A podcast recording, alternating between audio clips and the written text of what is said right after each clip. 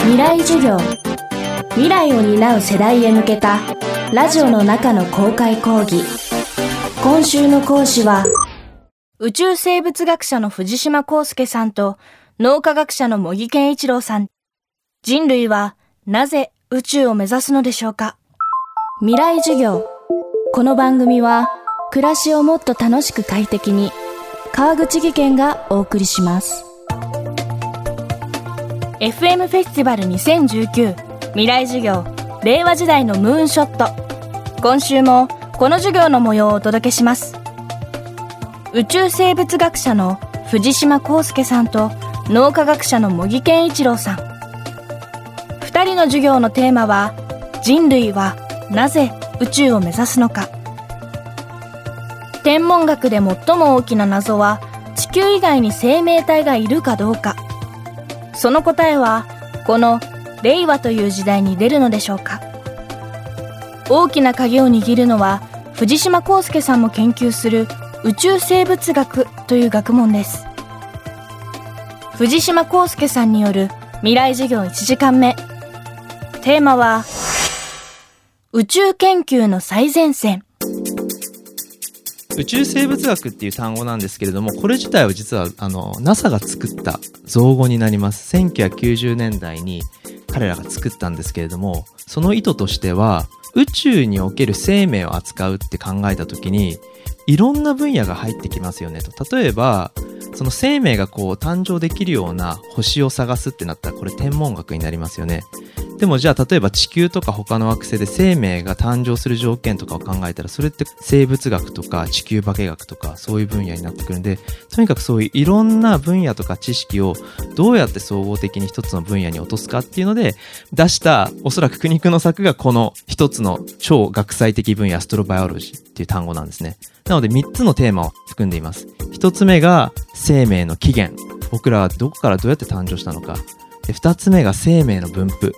つまり地球以外に生命がいるのかとか、まあ、そういう生命を見つけることができるのか。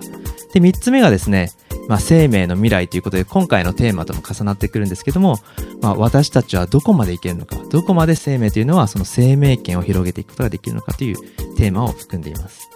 実は皆さん覚えてます？つい最近のニュース。今年のノーベル物理学賞、系外惑星の発見で2人受賞してるんですね。ミシェル・マイオールとディディエ・ケロー博士が。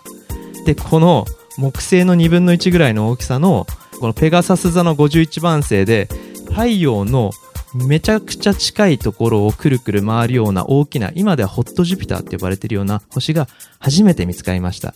これ実はですね全く予想されてなかったんですね。こんな重たい木星の半分ぐらいの惑星が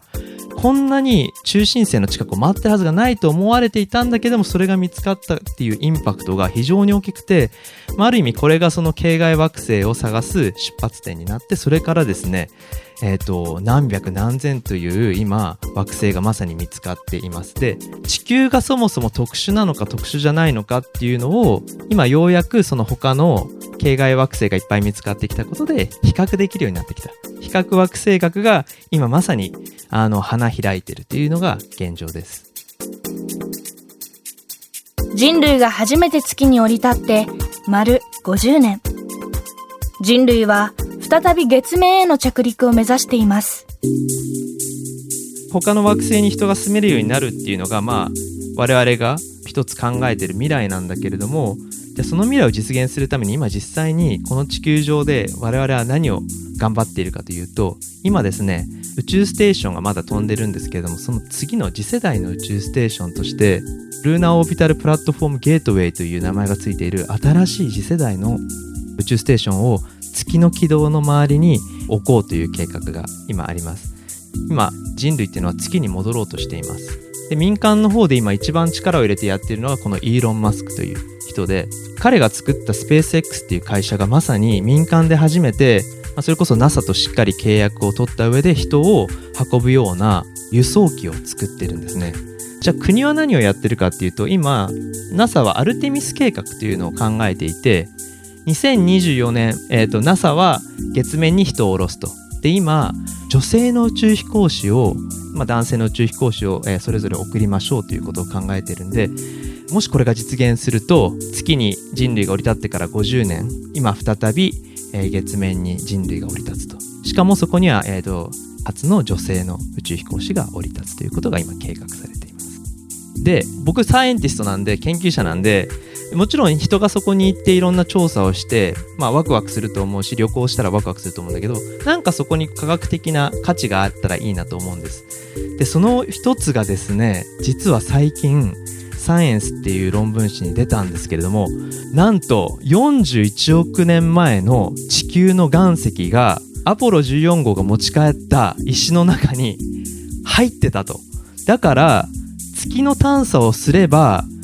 40億年よりも昔の地球の情報がわかる。でそれ分かると何が面白いかっていうと地球の最初の頃の状態が知りたいんですね。気候とかその時どういう風になってたのか。でそれが分かると生命がどういう風に誕生したかっていうところまで絞り込んでいけるので月探査っていうのはそのまま生命の起源の手がかりを知る探査にもつながっていくということで非常にこれアストロバイオロジー的に面白いです。今週の講師は宇宙生物学者の藤島康介さん。今日のテーマは宇宙研究の最前線でした。FM フェスティバル2019未来授業令和時代のムーンショット。特別公開授業の模様は現在ビデオポッドキャストでも配信しています。詳しくは未来授業2019で検索してください。